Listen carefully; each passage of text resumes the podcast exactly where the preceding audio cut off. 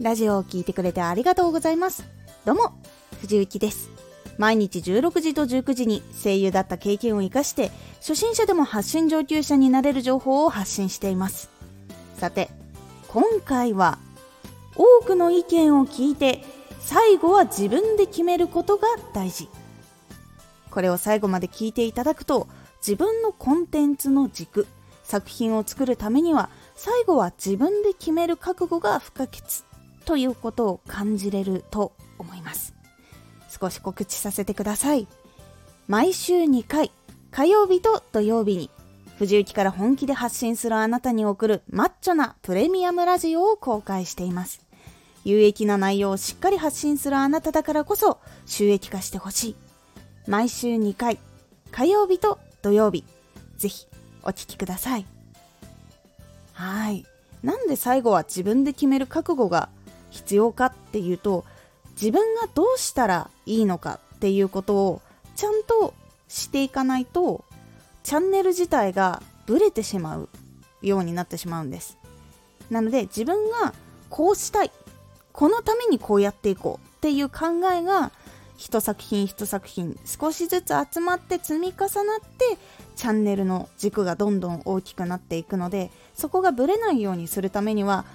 いろんな話を聞いたりいろんな意見を聞いた後自分がやっぱり決めるっていうことが大事になってくるんです。例えばラジオのプロフェッショナルの人に話を聞いたとします。そして自分はパン屋さんを経営していてそのパンがすごく美味しいことそしてサービスについてなどを知ってもらいたいからラジオをやっているとします。そこでプロの人が経営戦略を公開してみてはどうですか？アドバイスをしてくれたとします。ここで考えないといけないのが経営戦略を話すことで応援してくれる人が増えるかもっていうのもあります。でも経営戦略を公開することでそういう話は聞きたくないって言って離れてしまう可能性もあるっていうことを考えていかないといけません。なので経営戦略は言うのか言わないのかって言った方がメリットが多いのかとか言わない方がいいのかっていうところ。そして自分が届けたい人とかのことをいろいろ考えて決めるっていうことがチャンネルの軸につながっていって軸がまた一つ生まれます。例えばプロの人が言ってくれたからこれ絶対確実に成功するんだって思ってやったりするとなかなかうまくいかない時も出てきます。軸がぶれてしまったりすると成功方法をやっていたとしてもそのチャンネル自体がぶれているから見に来た人はここどんなところなのか分かんないなってなっちゃってフォローしてくれなかったりラジオのリピートがなかったりっていうことにつながってしまったりもしてしまいます。他にもプロの人が言ったから確実に数字取れるかなとかあとはどんどん有名な人に拡散してもらいたいからどんどん絡んでいこうっていうことを考えると人が離れてしまう可能性もあります。なのでどうして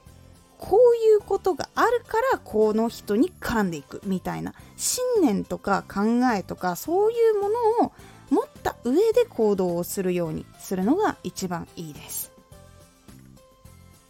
自分が届けたいこと届けたい人のことを考えて自分のやりたいことそしてやることはどういう結果につながるのかっていうことを考えて決める覚悟があると軸がぶれなくなるのでチャンネルがその軸を通しているっていう感じに少しずつでも伝わっていくのでそうすると信頼を少しずつ得ることができるチャンネルになっていきますのでいろんな話とかを聞いて最後は自分で決めるっていう方法がおすすめです。今回のおすすめラジオ。ラジオの不快感を減らすコツ。ラジオを聴いている時に不快だって思うノイズとかが鳴ってしまったらそれをできるだけ減らすのを意識するのがおすすめというお話になっています。このラジオでは毎日16時と19時に声優だった経験を生かして初心者でも発信上級者になれる情報を発信していますのでフォローしてお待ちください Twitter もやってます Twitter では活動している中で気がついたことや役に立ったことをお伝えしていますぜひこちらもチェックしてみてね。コメントやれた、いつもありがとうございます。では、また。